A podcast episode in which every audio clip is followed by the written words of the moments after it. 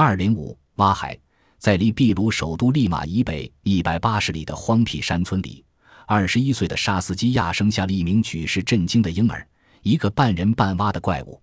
负责接生的医生替这个怪婴取名叫挖海，并说他便是混沌初开始由深海进化到陆地生活的人类元祖模样。由于他相貌古怪非常，甚至连他的母亲也不获准去探望他。他目前正居住在一间模仿青蛙自然生长环境的实验室里，由二十多名医生、专家或是每日二十四小时轮流照顾他，以确保他能继续活下去。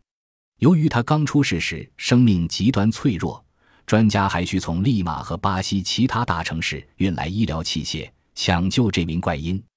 一名有九个子女的马迪尼村妇和他的长女茜尼亚是负责接生这名婴儿的。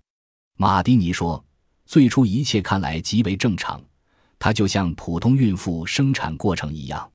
但当婴儿的头部出来时，我可以看见那些皮肤与别的不同，非常像是小鱼的鱼鳞。到婴孩完全出来时，我看到他的面孔，立即吓了一跳。我对自己说：这不是人类，这是来自地狱的野兽。”马蒂尼说：“我有生以来从未见过这样的怪物。他双眼突出，头部像是一只青蛙。”但他鼻子却与人无异，而他的口唇十分厚，虽然像人类，但看来更像一只青蛙的嘴唇。手指和脚趾皆较一般正常的婴儿为长，双脚略似人，但皆扁平，指与指之间相连。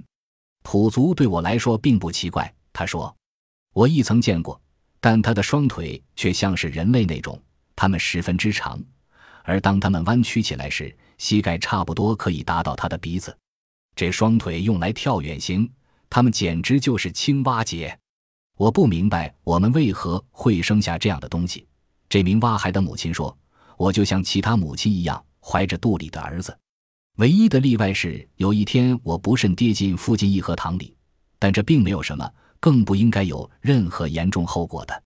虽然负责检查这名蛙孩的医生们为避免引起外界干涉他们的研究而拒绝透露他的消息。”但其中却有一名医生公开发表对此案的意见，他可能是自然界一次突变的结果，使得该名婴孩天生便没有完整的脑袋，而这亦是唯一可说得通的解释。该医生说：“他能生存多久，天晓得。”